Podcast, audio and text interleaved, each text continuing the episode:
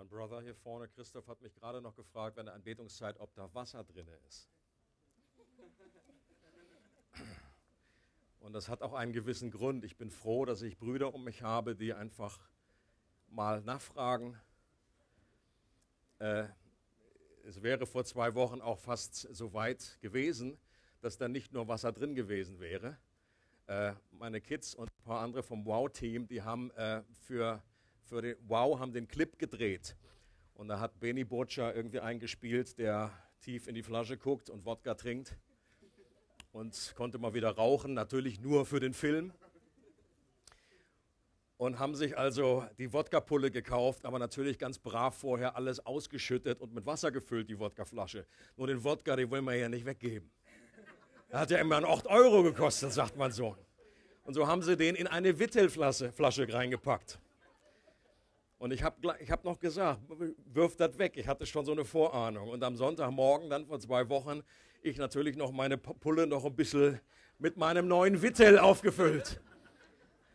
Und dann war ich schon fast aus der Haustür, dann kam noch irgendwie, Kathy hat sich hinterher geärgert, dass sie mich noch aufgehalten hat. Das hätte sie eigentlich gerne erlebt, aber dann haben wir es noch rechtzeitig gemerkt. Sonst wäre dann bei Michael Eaton, hätte ich dann zwischendurch so ein bisschen gesüppelt. Und er hätte das so gerochen und so, oh ja, ja. In der Schweiz halt, ja. Die Gnade, volle Betonung. Bei uns in Afrika geht das nicht. Und äh, von daher, bitte bleibt dran. Frag immer wieder mal. Ist also wirklich Wasser.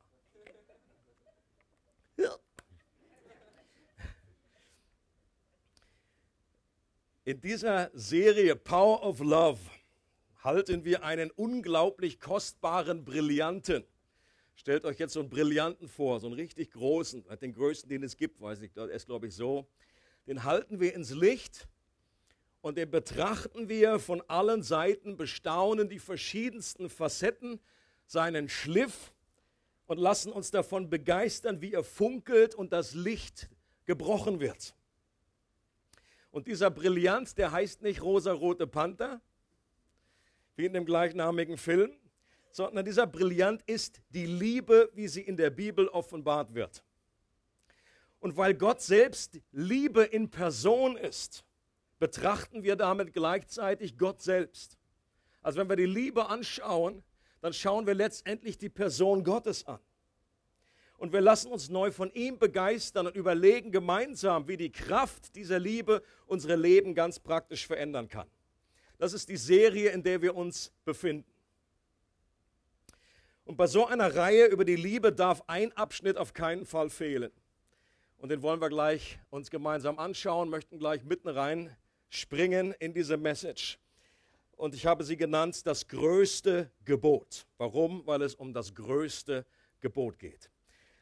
Ein Schriftgelehrter fragte ihn, Matthäus 22, 36 bis 40. Ein Schriftgelehrter fragte ihn, Lehrer, welches ist das wichtigste Gebot im Gesetz Gottes? Jesus antwortete ihm, du sollst den Herrn, deinen Gott, lieben von ganzem Herzen, mit ganzer Seele und mit deinem ganzen Verstand das ist das erste und wichtigste Gebot. Ebenso wichtig ist aber das zweite. Liebe deinen Mitmenschen wie dich selbst. Alle anderen Gebote und alle Forderungen der Propheten sind in diesen Geboten enthalten. Es ist interessant, dass viele von den Lehraussagen, die Jesus äh, getroffen hat, äh, Antworten waren auf konkrete Fragen, die jemand, die jemand gestellt hat. Also es war nicht immer so, dass Jesus gepredigt hat, wieder bei der Bergpredigt, sondern er ist einfach gegangen und er war wie in Interaktion. Jemand hat zwischengerufen und gesagt, äh, äh, excuse me, Lehrer. Und Jesus hat in genialer Art und Weise das immer aufgegriffen und hat einen Teaching Moments draus gemacht. Er hat äh, diese Fragen beantwortet. Sehr oft war das auch der Fall, dass, dass Menschen ihn, äh, dass sie gar keine echten Interesse hatten an der Sonne. Sie wollten ihm nur versuchen, sie wollten ihm eine Falle stellen. Und das war auch in diesem Fall so. Und jedes Mal, wenn ich lese, begeistert es mich, wie Jesus diese Falle souverän durchschaut und wie er diese Falle umgeht und auch aus einer Zwickmühle, wo man manchmal denkt, oder sie haben selber gedacht, boah, da, da kann er nicht raus jetzt. Das ist unmöglich, ja? wenn sie ihnen sagen, guck mal, sollen wir dem, sollen wir dem äh, Kaiser Steuern zahlen? Und er sagt, okay, das ist im Grunde eine Lose-Lose-Situation. Das kann gar nicht gut ausgehen. Entweder er sagt ja oder er sagt nein. Irgendjemand hat da immer verprellt. Und Jesus in genialer Art und Weise sagt, gib mal, hey, gib mir hier so eine, so eine olle, Münze. Was ist da drauf? Was für ein Kopf? Also, das gehört offenbar Cäsar. Gib dem Kaiser, was des Kaisers ist. Aber gib Gott, was Gott gehört. Und alle so, oh, okay, echte Frage. Und auch in diesem Fall war es eigentlich eine Falle. Und Jesus ist auch aus dieser Zwickmühle genial herausgekommen. Es war nämlich eine theologische Frage, über die sich die Schriftgelehrten damals die Köpfe einhauten, war folgendes. Welches Gebot aus dem Alten Testament ist das wichtigste? Darüber haben die sich Tage und Wochen, Monate und Jahre gestritten. Das war so ihr Lebensinhalt. Und wir wissen, wenn du fünf Theologen in einen Raum einsperrst und ihnen eine Frage stellst, dann kommen sie mit wie vielen Antworten wieder raus? Sechs ungefähr. Okay? Also Theologen sind einfach noch eine Schippe mehr als Ärzte. Fünf Ärzte, hast du fünf verschiedene Antworten. Bei Theologen hast du einiges mehr. Und jemand kam auf die glorreiche Idee, Jesus diese theologische Nuss knacken zu lassen und hoffte insgeheim, dass sich Jesus dabei blamiert und sich an dieser Nuss die Zähne ausbeißt. Das war die Intention von diesem Schriftgelehrten. Er hat gesagt, äh, äh, dieser super Teacher hier, der behauptet so super clever zu sein, behauptet der Messias zu sein. Und jetzt, wir haben das seit Jahren nicht lösen können und wir möchten einfach, dass er voll in die Falle reintapft. Egal was er sagt, es wäre immer falsch gewesen, weil irgendeine Gruppierung hätte damit ausgeschlossen. Er sagt, das ist das wichtigste Gebot, das ist das wichtigste Gebot. Und die erste Überraschung ist, dass Jesus nicht nur ein wichtiges Gebot nennt, sondern zwei. Die Frage war ja, Meister, was ist das wichtigste Gebot? Und wir erwarten, dass Jesus eins sagt. Es gibt nicht nur ein größtes Gebot, sondern zwei Gebote, die beide gleich groß sind. Jesus sagt, das größte und wichtigste im Alten Testament ist das Gebot zu lieben. Und dieses eine Gebot hat zwei Seiten, so wie zwei Seiten einer Medaille. Und wir sollen Gott lieben. Das ist, eine, das ist direkt aus dem fünften Buch Mose, äh, Kapitel 6, Vers 5. Da steht, wir sollen Gott lieben. Von ganzem Herzen, aus ganzer Kraft, von ganzer Seele. Und das steht direkt nach dem berühmtesten Glaubensbekenntnis, das sogenannte äh, Höre Israel. Höre Israel, der Herr, dein Gott ist einer. Das war das wichtigste Glaubensbekenntnis. Danach stand sofort, du sollst diesen Gott lieben mit einer ganzen Person. Das bedeutet das eigentlich. Und dann das Zweite, wo Jesus sagt, du sollst den Nächsten lieben wie dich selbst, das steht im Levitikus 3. Mose 19, Vers 18. Jesus sagt also damit, es gibt eigentlich ein Gebot zu lieben, aber das hat zwei Aspekte, das hat auch zwei Richtungen. Es gibt einmal die vertikale Richtung, zu Gott, die Liebe zu Gott und die horizontale Richtung der Liebe zu den Menschen. Und die zweite Überraschung ist, dass Jesus eigentlich mehr antwortet, als er gefragt wurde. Und er sagt nämlich, dass sich das gesamte Alte Testament, und das bezeichnet das Gesetz und die Propheten, Jesus sagt, das gesamte Alte Testament, ist mit diesen beiden Geboten auf den Punkt gebracht. Und das ist eine gewaltige Aussage. Jesus sagt, der gemeinsame Nenner, auf den sich alle Aussagen des Alten Testaments zurückkürzen lassen, ist das Gebot zu lieben. Liebe zu Gott und Liebe zu den Menschen, fast die zentrale Aussage des Alten Testaments, Klammer auf, und auch des Neuen Testaments zusammen. An diesen beiden Geboten hängt das Gesetz und die Propheten wie eine Tür, die an zwei Scharnieren aufgehängt wird. Und diese beiden Gebote sind aber nicht nur der gemeinsame Nenner, also nicht nur die Kernaussage, sondern sie sind auch die Erfüllung aller anderen Gebote in der gesamten Schrift. Und das finden wir immer wieder auch im Neuen Testament aufgegriffen, diese gewaltige Aussage. Zum Beispiel Galater 5, Vers 14. Da heißt es, denn wer dieses eine Gebot befolgt, liebe deinen Mitmenschen wie dich selbst, der hat das ganze Gesetz erfüllt.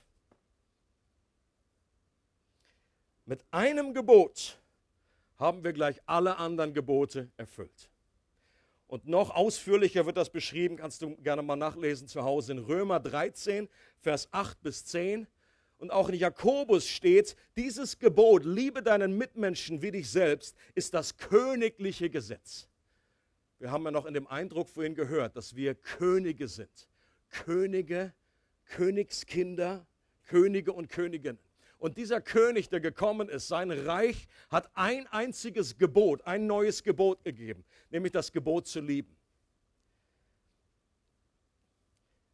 Und die Liebe zu Gott und zum Nächsten fasst alle anderen Gebote zusammen. Das ist wahrlich gute Botschaft. Wir müssen nicht mehr uns um hunderte kleiner Gebote kümmern, sondern uns eigentlich nur auf das eine Liebesgebot zentrieren und konzentrieren. Und das macht das Ganze so unkompliziert und befreiend. Ich glaube, wir können das gar nicht mehr nachvollziehen aus einer jüdischen Sicht, wie das heute eine große Befreiung ist, wenn wir sagen, was, was, was muss ich tun? Was gibt es für ein Gebot? Und Jesus sagt, liebe Gott und liebe deinen Nächsten wie dich selbst. Was haben die alles für Kataloge gehabt? Was haben die alles für, für, für Dinge gehabt, über die sie sich da irgendwie einen Kopf machen mussten damals? Die ganzen Opferriten, wie Waschung und wann und wie viele Tage warten und so weiter. Und wie lang darf ich dann irgendwie wandern an einem Sabbatweg? Und sie haben alle möglichen Tricks gefunden, um das irgendwie zu umgehen. Ich habe es neulich gelesen, der Sabbatweg, der war so und so viele Kilometer lang. Wenn man aber irgendwie ein persönliches, ein irgendwie etwas, was einem selber gehört, in dem Haus von einem anderen gehabt hat, dann konnte man so tun, als wenn man da zeitweise übernachtet und lebt. Und so haben sie einfach vorher, wenn sie eine längere Strecke am Sabbat geplant haben, haben sie einfach Leuten schon mal Dinge hingeschickt und gesagt, du kannst du das nehmen, hier ist noch irgendwie mein, nimmst mein iPhone mit, packst es da irgendwie hin. So, und dann konnten sie einfach von einem Haus zum anderen hüpfen, um dann einfach trotzdem den Gebote noch zu erfüllen. Und das war ein kompliziertes Leben. Und du musstest dir genau überlegen. Und wenn du mal in eine Grube fällst, dann besser nicht am Sabbat. Oder wenn du Heilung brauchst oder irgendwie was. Es war mega stressig, mega kompliziert. Und Jesus kommt mit einem neuen Gebot und sagt, es ist dieses eine, konzentriert euch darauf und ihr müsst euch nicht mehr um all den anderen, an die anderen Gebote kümmern.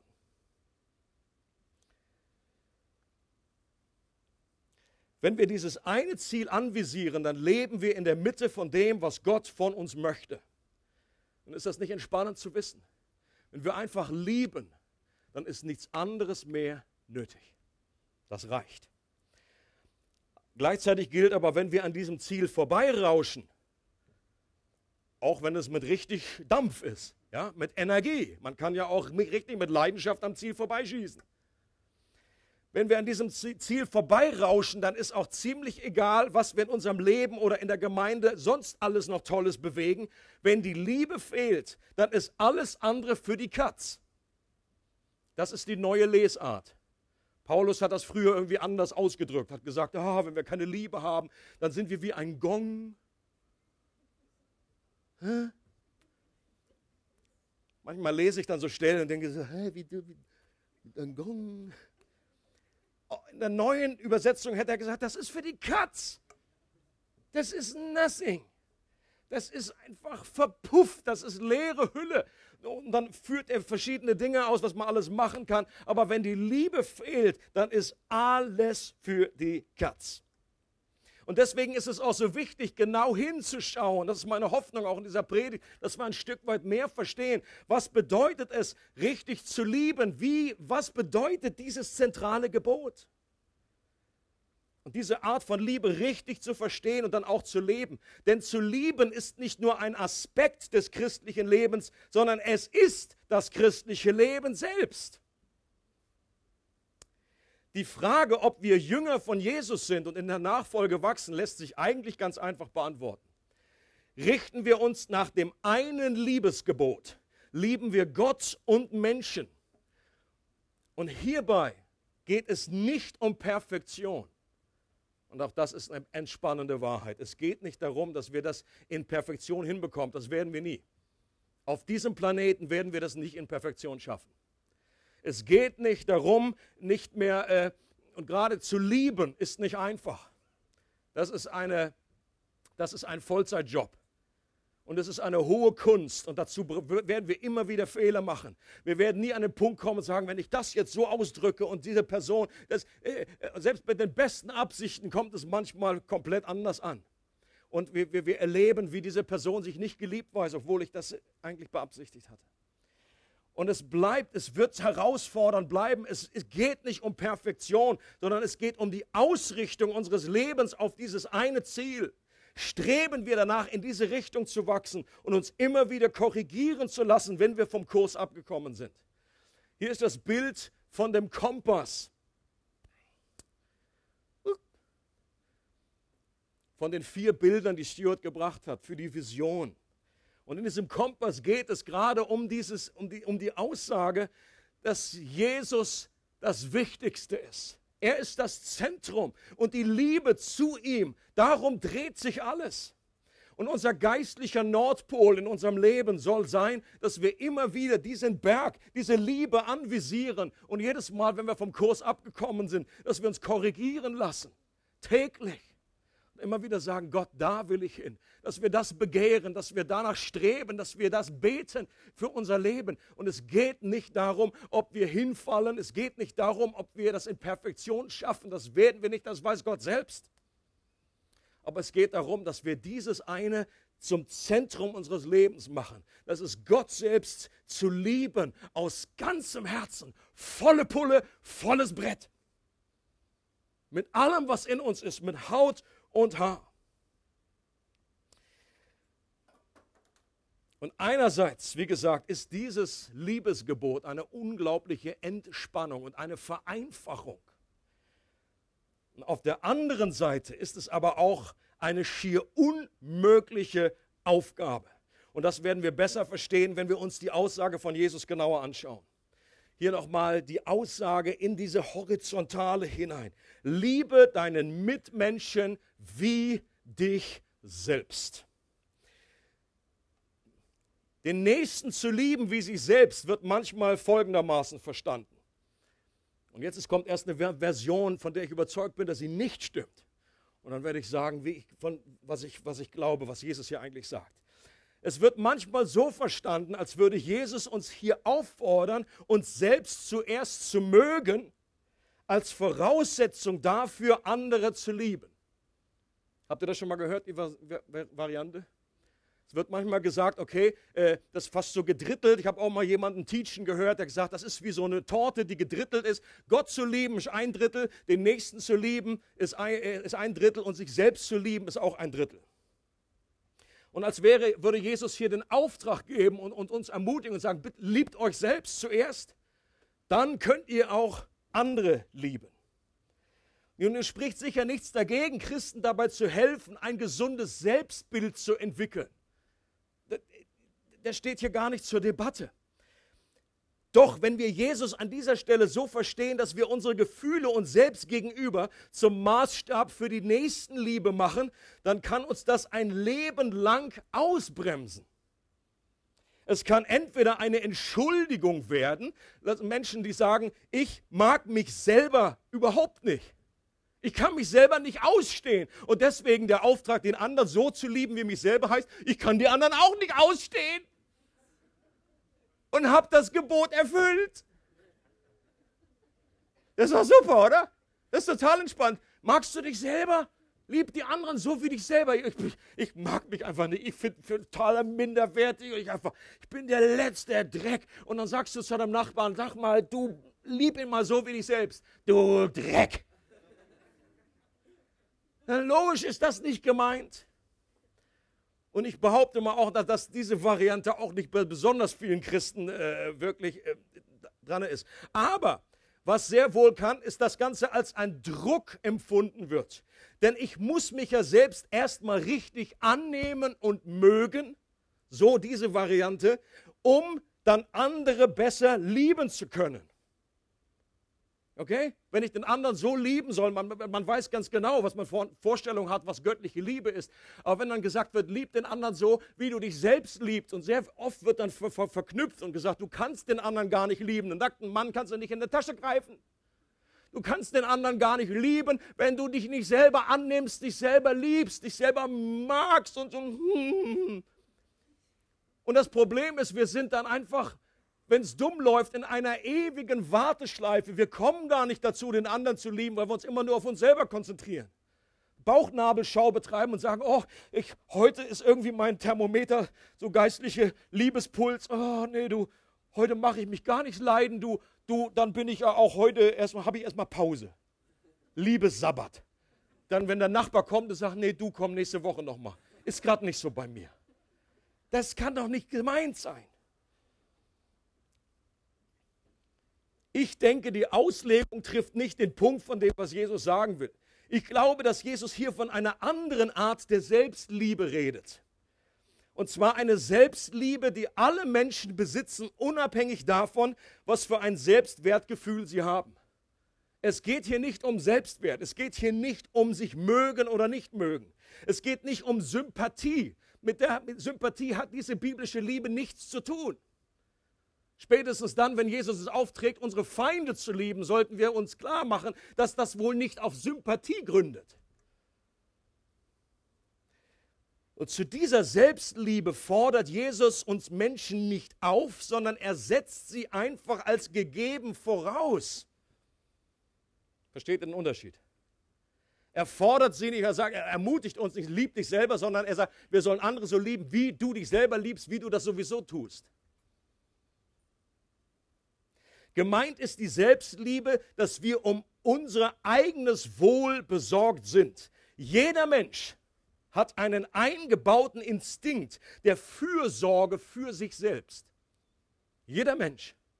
Das setzt Jesus als gegeben voraus. Und er weiß das. Warum? Weil er uns gebaut hat. Das ist auch nichts Negatives, das ist nichts, nichts, nichts äh, Sündiges oder das ist einfach so. So sind wir verdrahtet. Jeder Mensch strebt nach Nahrung, er strebt nach Kleidung, er strebt danach, ein Dach über dem Kopf zu haben. The, the bare necessities of life, das, haben, das, das möchten wir haben für uns. Wir, wir, wir streben nach einer sinnvollen Beschäftigung, jeder Mensch. Wir streben nach Beziehungen. Wir möchten Freundschaften haben. Jeder Mensch strebt nach Glück und möchte Schmerz aus dem Weg gehen.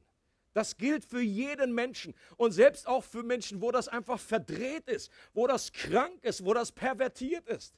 Jemand hat gesagt, selbst eine Person, die sich selber umbringt, strebt letztendlich nach ihrem größten Glück.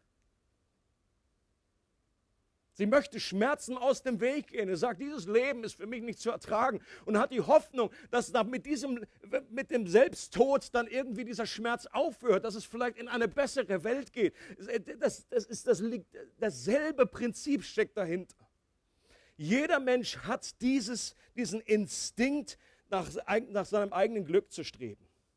Wenn Jesus also sagt, wir sollen unseren Nächsten so lieben, wie wir uns selbst lieben, dann sagt er, so wie wir um unser Wohl besorgt sind, sollen wir auch um das Wohl des Nächsten besorgt sein.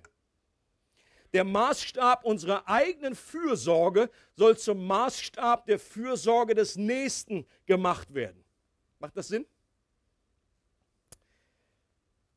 Und ich glaube, eine gute Auslegung für, diese, für dieses Gebot ist die goldene Regel. Die sagt im Grunde dasselbe aus, inhaltlich mit anderen Worten. Matthäus 7, Vers 12 heißt es, so wie ihr von den Menschen behandelt werden möchtet, so behandelt sie auch. Denn das ist die Botschaft des Gesetzes und der Propheten. Guckt euch diese, diese Aussage an. Die, Jesus sagt, die goldene Regel ist die ist die Botschaft des Gesetzes und der Propheten. Das ist eine ähnliche, fast, fast identische Formulierung wie am Anfang, wo es heißt, an diesen beiden Geboten hängt das gesamte Gesetz und die Propheten. Okay? Und das erste Liebesgebot ist genau, wird hier anders formuliert und anders zum Ausdruck, Ausdruck gebracht. Die goldene Regel. Und ich habe vor einiger Zeit mal äh, gelesen, dass diese Regel ähnlich auch in anderen Religionen gibt. Ich glaube in östlichen Religionen. Nur da ist es andersrum. Da wird es passiv ausgedrückt. Das ist interessant. Und zwar passiv heißt, wie es in unserem äh, landläufig gesagt wird, was du nicht willst, was man dir tut, das füg auch keinem anderen zu. Okay? Das findest du, glaube ich, auch irgendwie im Taoismus, Buddhismus oder wo immer. was du nicht willst, dass man dir tut, das fügt auch keinem anderen zu. Aber hier ist es passiv. Das heißt, äh, wir sollen nur etwas nicht tun, was wir auch nicht möchten, dass uns angetan wird. Also wir, wir, wir, wir beschränken uns, wir, wir reißen uns da zusammen an diesem Punkt. Das sollen wir nicht tun. Nur im Christentum ist die goldene Regel positiv ausgedrückt, aktiv ausgedrückt. Das ist eine Tat. Wir sollen etwas tun dem anderen, was wir möchten, dass auch er uns tut. Versteht den Unterschied? Das ist etwas Positives, einfach nicht nur nichts tun, sondern aktiv etwas tun. Und die goldene Regel ist wie ein handlicher Taschenkompass, den wir tagsüber immer bei uns haben können, um schnell mal die Richtung zur göttlichen Liebe zu überprüfen. Die goldene Regel kann uns eine echte Hilfe sein. Wenn du auf dem Schulhof jemanden siehst, für die, die noch im Schulhof sind, der etwas verloren und einsam herumsteht, dann hol schnell deinen Taschenkompass raus und frag dich, wie würde ich mir in so einer Situation wünschen, dass mich andere behandeln? Und schon hast du eine Richtung für die göttliche Liebe. Und vielleicht den Impuls, zu dieser Person zu gehen und sie anzusprechen. Okay? Das garantiert immer noch nicht, dass es dann funktioniert. Vielleicht sagt die Person, lass mich in Ruhe, ich bin gerade gerne alleine. Äh, das ist kein Garantie, ist, keine, ist kein Zauberstab, wo dann alles nur so lovey-dovey, der ganze Schulhof äh, erglanzt in hellem Licht.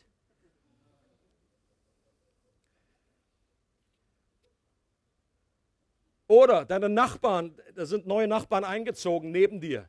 Und du fragst dich, du holst deinen Taschenkompass raus, die goldene Regel und sagst, wie würde ich mich an ihrer Stelle, würde ich mich über einen Besuch freuen von den neuen Nachbarn, die mir einen Kuchen bringen?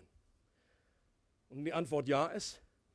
Ähm, die Antwort ist, ich, nee, auf keinen Fall, ich mag keinen Kuchen. Dann, dann äh, ist der Kompass stehen geblieben in dem Moment.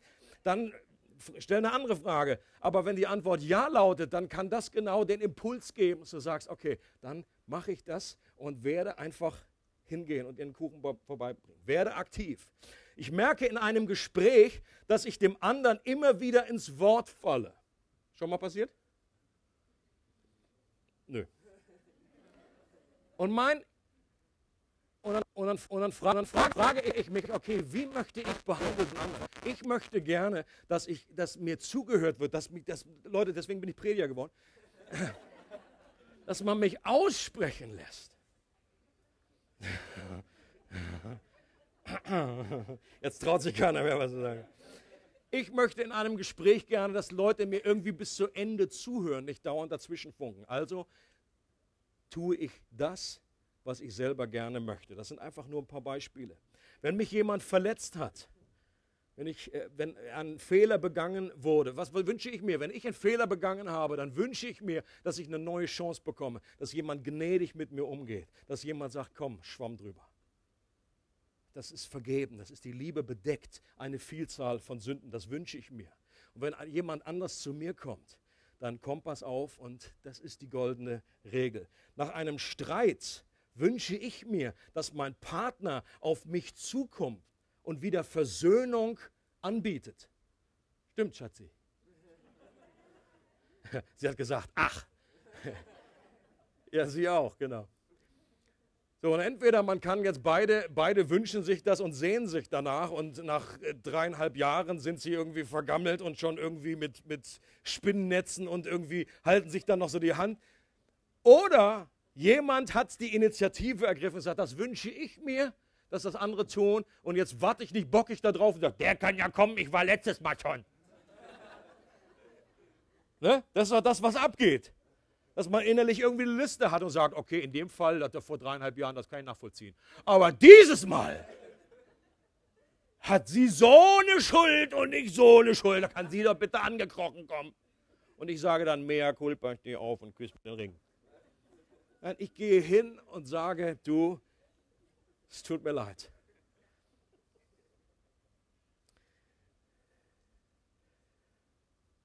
Diese goldene Regel, wie gesagt, kann uns dabei helfen, das Liebesgebot praktisch anzuwenden, sensibler zu werden und gleichzeitig wissen, wir, dass es keine Garantie für den Erfolg gibt, dass das kein Zauberstab ist, weil das Leben immer komplexer ist. Zu lieben ist eine hohe Kunst und ist immer ein gewisses Risiko.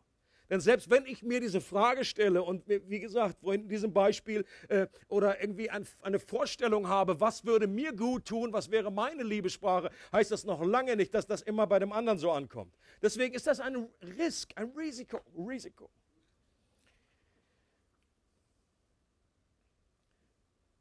Das klitzekleine Wörtchen, das uns allerdings an dieser Stelle hoffnungslos überfordern kann und könnte, ist dieses kleine Wörtchen wie in beiden Bibelstellen. Was haben wir die gerade nochmal? Kommt.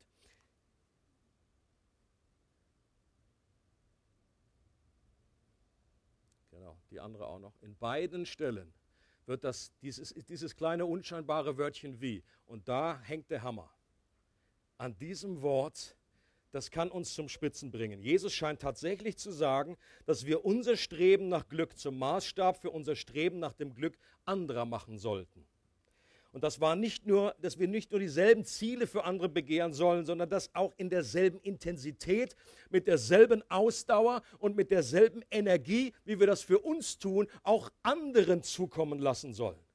Leute, und das ist, glaube ich, ein Auftrag, der ist so radikal, der ist so extrem, dass wir uns das oft nicht bewusst sind. Ich lese da gerne so rüber und nicke dann innerlich, das winkt das so innerlich durch und sage, ach ja, das ist schön, das Doppelgebot. Schön, schön wie Gott liebt mich und ich liebe die andere, das ist wunderbar. Und das hängt ja schon am Kühlschrank, ist ja schon dran. Da muss ich ja gar nicht mehr tätig werden. Jesus scheint hier tatsächlich zu fordern, dass ich mir meine Haut vom Körper reiße und sie um andere Menschen wickle, damit ich das fühle, was sie fühlen und mein Streben nach Glück und Sicherheit zu ihrem Streben nach Glück und Sicherheit wird wenn wir uns das so richtig auf der Zunge zergehen lassen und Jesus an dieser Stelle wirklich ernst nehmen, dann wird dieses Gebot schnell zu einer Bedrohung und kompletten Überforderung. Unsere alte Natur, die interpretiert das Wörtchen wie, nämlich schnell mit der Aussage anstelle von. Und dann heißt es nämlich nicht liebe deinen Mitmenschen wie dich selbst, sondern liebe deinen Mitmenschen anstelle von dir selbst. Und wenn wir andere auf diese Art lieben und uns so um sie kümmern, dann bleiben unsere Bedürfnisse doch auf der Strecke. Dann haben andere immer Priorität und wir bluten innerlich aus. Das ist geistliches Harakiri, was Jesus hier irgendwie verordnet, scheinbar. Unser Fleisch interpretiert das so. Wie soll das überhaupt funktionieren, ohne dass wir alle im kollektiven Burnout landen? Was ja auch öfter des Öfteren passiert in christlichen Gemeinden. Da verausgabt man sich, da, da liebt man sich zu Tode. Hier noch ein Käffchen und hier noch Geburtstag und hier noch den auf Facebook und so. Irgendwann bist du so, brrr, kann nicht mehr. Zu Tode geliebt steht auf deinem Grabstein.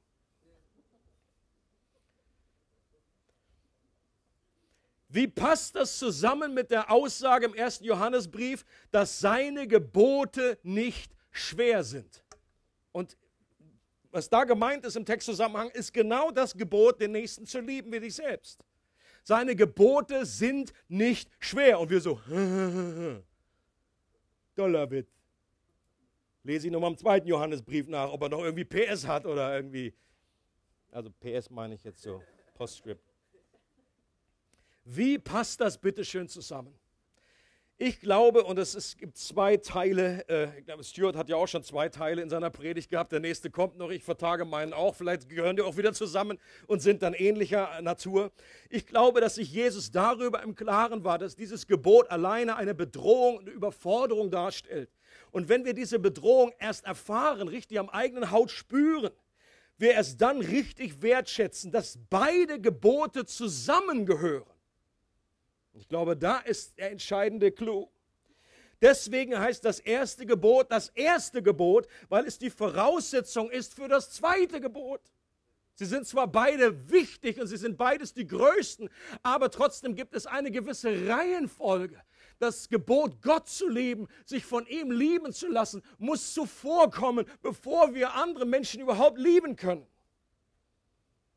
Die Liebe zu Gott oder von Gott muss unserer Liebe zum Nächsten immer vorausgehen, damit wir das Gebot zur nächsten Liebe nicht als Tod unseres eigenen Glücks betrachten. Das zweite Gebot ist der sichtbare Ausdruck des ersten Gebots. Das heißt, bevor wir unser Streben nach Glück zum Maßstab der Fürsorge des Nächsten machen, sollen wir Gott selbst zum Fokus unseres Strebens nach Glück machen. Und das ist der Punkt des ersten Gebots. Gott zu lieben von ganzem Herzen, mit ganzer Seele und ganzem Verstand bedeutet in Gott selbst unsere größte Befriedigung und unser größtes Glück zu finden. Ein Glück, das jeden Bereich unseres Lebens ausfüllt. Dass Gott selbst zur größten Quelle unserer Freude und unserem größten Schatz wird. All unser Verlangen nach Freude und Hoffnung, nach Liebe und Sicherheit, nach Erfüllung und Bedeutung, unser ganzes Streben nach Glück soll in Gott selbst seine Erfüllung finden. Und wenn das geschieht, dann bleiben unsere Bedürfnisse nicht auf der Strecke. Wir sind angeschlossen an einen göttlichen Strom, eine Quelle, die nie versiegt und die unseren Durst nach Glück in Ewigkeit stillt. Und das ist genau das, was Jesus verheißen hat. Zu der Frau am Jakobsbrunnen hat er gesagt, ich gebe dir lebendiges Wasser. Und dieses Wasser wird in dir zu einer Quelle werden, die in die Ewigkeit quillt. Und du wirst nie mehr Durst haben. Ich glaube, das, das bedeutet nicht, dass wir nicht mehr dürsten nach Gott, sondern das bedeutet, dass der, unser Urverlangen immer genügend gestillt werden wird. Dass wir nie mehr nach einer anderen Quelle uns äh, äh, noch in Addition dazu umgucken müssen, sondern dass Gott genug ist. Dass in Gott diese Fülle ist. Vor dir ist Freude die Fülle und Wonne zu deiner Rechten ewiglich. Und deswegen ist es so zentral, dass wir Gott lieben von ganzem Herzen. Dass das nicht nur so ein Nebenberuf ist oder so ein kleines Hobby, was ich noch irgendwie so nebenbei am Gehen habe, sondern dass Gott wirklich zu meiner allerersten Leidenschaft wird und bleibt immer wieder, dass das angestrebt wird.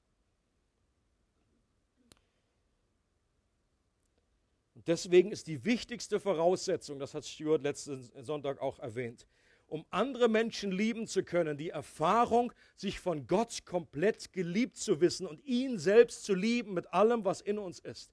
1. Johannes 4, Vers 19. Wir lieben, weil er uns zuerst geliebt hat. Das ist immer wieder die Botschaft des Evangeliums. Da ist etwas, was Gott getan hat, als wir noch gar nicht darum gefragt haben, als wir noch in Sünde waren, als wir noch in Feindschaft zu Gott lebten.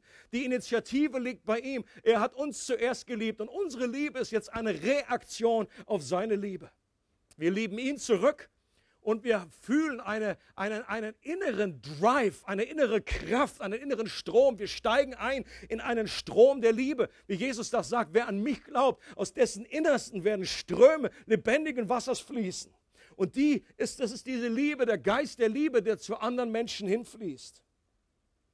Oder denkt an das Bild von Weinstock, Weinstock und Rebe. Auch hier die Frucht der Liebe wird nur entstehen, wenn wir angeschlossen sind an den Weinstock. Ohne mich könnt ihr nichts tun. Und Liebe ist da ganz oben auf der Liste von dem, was wir nicht tun können, wenn wir es nicht in der Verbindung mit Jesus tun. Wenn unser Herz gesättigt ist mit der Liebe Gottes, dann werden wir das Gebot, andere zu lieben, nicht mehr als Bedrohung erleben, weil wir angeschlossen sind an eine nie versiegende Quelle der Kraft. Und aus diesem Grund ist unsere Lust an Gott nicht nur erlaubt, sondern geboten. Wir sind aufgefordert, nicht nur an Gott zu glauben, sondern ihn zu genießen. Wer zu dieser Gemeinde gehört, der hat das schon oft gehört.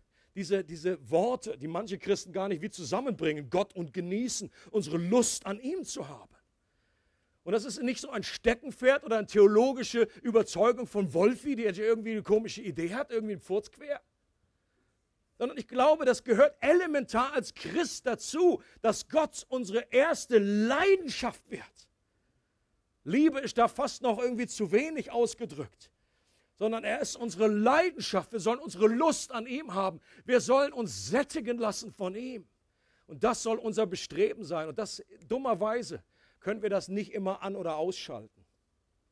Also ausschalten wollen wir es ja gar nicht, aber wir können es nicht einfach nur anschalten mit Knopf. Und es gibt Zeiten, wo sich Gott zurückzieht. Und wir sagen, ich möchte ja, Ich möchte, dass du meine, All, äh, dass du meine äh, Liebe bist, dass du mein größter Schatz bist, diese Quelle. Und ich habe schon Zeiten erlebt und wir sind in dieser Zwischenzeit. Und manchmal geht sie sehr lang, diese Zwischenzeit, wo Gott sein, sein Gesicht irgendwie verbirgt. Aber ich möchte dich ermutigen, hör nicht auf, bleib dran. Und Gott wird zur rechten Zeit dir wieder äh, erscheinen und wird dich überschütten und wird wieder seine Liebe in dein Herz ausgießen. Du wirst wieder eine Nähe erfahren. Und dann wird es auch wieder mit einer neuen Kraft möglich sein, andere zu lieben. Wenn unsere Liebe zu Gott auf einer Sparflamme nur hinköchelt, dann wird auch unsere Liebe untereinander und zu anderen Menschen nur auf einer Sparflamme köcheln. Ich glaube, das hängt direkt zusammen. Und wenn ich mir Berichte anhöre von Menschen, wie früher die Christen beschrieben wurden, dann weiß ich zweierlei. Sie haben eine intensivere und äh, äh, leidenschaftlichere Liebe zu Gott gehabt und deswegen auch eine leidenschaftlichere Liebe in der, in der Horizontal untereinander. Ähm, ein Mann namens Cecilus, circa 210 nach Christus, äh, hat über die Christen Folgendes geschrieben. Sie erkennen sich an geheimen Markierungen, und Zeichen und sie lieben einander, bevor sie sich überhaupt kennen. Also die sind irgendwie, die wissen nur, oh, der gehört auch dazu, das ist ein Bruder, der kommt ganz neu dazu. Und schon ist eine unglaublich intensive Liebe zu spüren unter ihnen. Der griechische Schreiber Lucian, 120 bis 200 nach Christus, sagt über die frühe Kirche, es ist unglaublich, den Eifer zu sehen, mit denen die Menschen dieser Religion sich gegenseitig in ihren Bedürfnissen helfen. Kein Christ. Sie halten nichts zurück. Ihr erster Gesetzgeber, so hat er es ausgedrückt und meinte damit Jesus, ihr erster Gesetzgeber hat den Gedanken in ihre Köpfe gelegt, dass sie alle Geschwister sind. Was für ein komischer Gedanke. Und wir nennen uns auch so, wir wissen das auch, aber wie oft ist es so, dass es uns irgendwie gleichgültig ist? Und ich wünsche mir, ich sehne mich danach, dass Gott das wie ganz neu explodiert, diese Wahrheit, dass wir wirklich zu jemandem sagen, du bist meine Schwester, du bist mein Bruder. Das ist nicht nur so ein frommer Spruch, hey Bruder, Schwester, Schwester Kathi. Schwester Franzi. Und es ist irgendwie so, oh, da bewegt sich so wenig. Aber das ist genau der Punkt, auch im ganzen ersten Johannesbrief, der, äh, sagt Johannes, der immer wieder sagt, Kinder, liebt einander. Kinder, liebt einander. Und er sagt, wir gehören durch den Glauben zu einer neuen geistlichen Familie. Und Geist ist sogar noch stärker und dicker als Blut. Wir gehören zu einer neuen Familie. Und wenn wir den Vater lieben, den wir nicht sehen, dann sollen wir auch die, die wir sehen, erst recht lieben. Wir können nicht sagen, Vater, wir, wir lieben dich, aber den Bruder, der zu unserer geistlichen Familie gehört, lieben wir nicht. Das können wir nicht sagen. Sondern wir gehören zusammen. Und derselbe Vater, der, der mein Vater ist, äh, wenn ich ihn liebe, dann liebe ich auch das, was er liebt. Und ich liebe meine Geschwister. Und wir alle wissen ja, wie das ist mit Geschwistern dass das oft nicht so einfach ist. Auch dass da das Sympathielevel nicht immer so der Hammer ist. Aber trotzdem weißt du, dass mit deiner Schwester und deinem Bruder du einen anderen Bund hast, eine andere Verbindung, eine, eine Gemeinschaft und dass da eine andere Liebe herrscht. Und das möchte Gott wiederherstellen. Es war schon einmal Realität und ich glaube, dass es wieder geschehen kann, dass außenstehende Christen so beschreiben und die Liebe untereinander das zentrale Erkennungsmerkmal wird, das eine Welt zum Staunen bringt. Ich habe schon mal gesagt, ich möchte nicht in erster Linie, dass äh, Nicht-Christen irgendwie sagen, oh Mensch, die haben so tolle Musik oder haben so tolle Predigten. Da ist immer einer, der schreit so. Das ist so lebendig. Oder so tolle Räumlichkeiten, haben so ein neues Sofa gekauft, ist so gemütlich. Und der Kaffee, da kommt dieser Kaffee. Das ist super. Das ist so schön, wenn das so alles irgendwie noch so ein bisschen äh, Schokostreusel oben drauf ist. Aber das Zentrale ist gesagt, hieran werden alle erkennen, dass ihr meine Jünger seid. Wenn ihr guten Kaffee kocht, nein. Wenn ihr Liebe habt untereinander. Und ich wünsche mir das für mich selber, ich wünsche mir das für diese Church, dass wir wieder an eine Zeit kommen, wo andere das erkennen und erleben und uns auch von außen sehen, das ist keine natürliche Liebe. Denn diese Liebe, die Jesus hier, die Latte, die er hochhängt, die ist so immens hoch, das kannst du mit keiner menschlichen Liebe bewirken. Du brauchst die übernatürliche Kraft des Geistes Gottes. Du brauchst ein Wunder von Beginn an, dass du irgendwie weißt, da ist ein Vater, der dich liebt. Du brauchst dieses Wunder der Wiedergeburt und dann brauchen wir weitere Wunder, um zu erleben, dass Gott wirklich diese Liebe ausgießen kann. Wenn Gott selbst und die Freude an ihm und seiner Gnade die Quelle unserer Liebe ist, dann werden wir auch erleben, dass wenn wir diese Liebe an andere ganz praktisch weitergeben, unsere eigene Freude nicht etwa abnimmt, sondern zunimmt. Und das werde ich dann in meiner nächsten Preach noch ausführen. Und das ist eine weitere unglaubliche Motivation für Liebe in unserem Leben. Die beste Botschaft ist, dass wir uns diese Motivation nicht verkneifen müssen, weil, wir, weil sie scheinbar fleischlich und egoistisch ist, sondern im Gegenteil das bewusste Streben nach vermehrter Freude zur echten biblischen Liebe unbedingt dazugehört.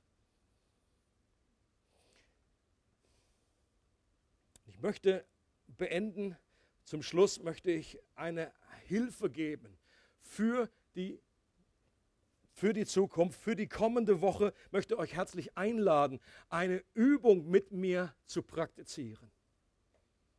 Und die ist zweierlei. Es wird ein Gebet sein, aus dem Epheser 3, wo es letztendlich um die Liebe Gottes geht. Jemand hat gesagt, wenn die Leitung der Liebe ausgetrocknet ist, liegt es oft daran, dass die Leitung des Gebets nicht tief genug ist.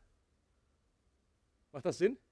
Wenn du irgendwie so eine, so eine Pumpe da hast und dann kommt, kommt nichts mehr raus. Kannst pumpen, wie du willst. Das, das Einzige, was hilft, ist einfach dieses, diese, diese Dings, den Stängel tiefer reinzudonnern die Röhre da irgendwie tiefer ins, ins Grundwasser reinzubringen. Wenn die Leitung der Liebe ausgetrocknet ist, liegt das daran, dass die Leitung des Gebets nicht tief genug ist.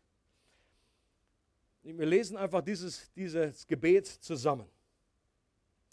Epheser 3, Verse 14 bis 19. Ich möchte euch wirklich einladen, das laut mit mir zu lesen. Noch einmal, wenn ich mir das alles vor Augen halte, kann ich nicht anders, als anbetend vor dem Vater niederzuknien.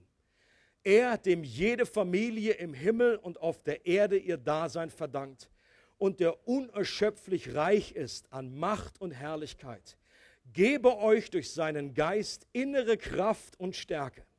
Es ist mein Gebet, dass Christus aufgrund des Glaubens in euren Herzen wohnt und dass euer Leben in der Liebe verwurzelt und auf das Fundament der Liebe gegründet ist. Das wird euch dazu befähigen, zusammen mit allen anderen, die zu Gottes heiligem Volk gehören, die Liebe Christi in allen ihren Dimensionen zu erfassen. In ihrer Breite, in ihrer Länge, in ihrer Höhe und in ihrer Tiefe. Ja, ich bete darum, dass ihr seine Liebe versteht, die doch weit über alles Verstehen hinausreicht und dass ihr auf diese Weise mehr und mehr mit der ganzen Fülle des Lebens erfüllt werdet, das bei Gott zu finden ist. Das ist ein geniales Gebet. Und ich möchte euch herzlich einladen, mein, meine Übung für diese kommende Woche, die ich mir selber verschrieben habe, und ich lade jeden ein dazu, hier mitzumachen, ist dieses Gebet einmal pro Tag zu beten. Ihr könnt im Internet das gerne runterladen oder das ist die NGÜ-Fassung, die fand ich äh, diesmal besonders ansprechend, weil sie irgendwie das neu betont hat. Äh, dieses Gebet einmal pro Tag zu beten, für eine Woche lang und damit zu rechnen, dass Gott dieses Gebet erhört. Es ist ein Gebet, dass wir die Liebe Gottes mehr verstehen, dass wir die Dimension, die Breite, die Länge, die Höhe und die Tiefe erfassen und so erfüllt werden mit neuer Kraft mit einer neuen Gegenwart. Okay? Und das zweite ist, dass ihr euch ein Gummiband besorgt oder irgendwie etwas, das euch jeden Tag an etwas erinnert. Äh, wenn, wenn ihr kein Gummiband habt, dann vielleicht habt ihr irgendwie was, was ihr euch da hinhängt, irgendwie so ein Kompass. Und es geht um diesen Mini-Kompass, über den ich gesprochen habe, die goldene Regel. Und jedes Mal, wenn ich auf dieses Band gucke, auch das für eine Woche, wenn du das dann weitermachen möchtest, feel free. Aber dass ihr euch mit einklingt und eine Woche lang, jedes Mal, wenn ihr, ihr könnt euch auch irgendwas in die Tasche packen, habt ihr einen echten Kompass, dann macht den einfach in die Hosentasche, dass der so groß ist, dass er jemand irgendwie dran stoßt oder so. Und dann jedes Mal, wenn ihr daran euch erinnert, dass ihr dann kurz innehaltet und sagt, okay, Gott, in diesem Moment Was ist die goldene Regel? Wie ich möchte, wie jetzt behandelt werden von anderen? Was wünsche ich mir für mich selbst? Und dann aktiv zu werden und dann andere so zu behandeln, wie du selber gerade behandelt werden möchtest. Und vielleicht wird Gott das so orchestrieren, dass dich dann zur rechten Zeit äh, an dein Band denkst, wenn du gerade in einer Situation bist, wo du das brauchst. Und wo du vielleicht eine God-Story hinterher erzählen kannst und sagen kannst, das hat mir wirklich geholfen. Hier wurde ich neu daran erinnert. Und das müssen keine großen Dinge sein, das können Kleinigkeiten sein, wie zum Beispiel, dass du den anderen ausredest, dass du ein kurzes Gebet für einen äh, jemanden, den du da an der Straße vorbeilaufen siehst, äh, dass du jemanden vergibst, äh, wie auch immer. Das wäre mein Vorschlag für die Übung, für diese Woche. Ich möchte euch herzlich einladen, euch damit einzuklinken.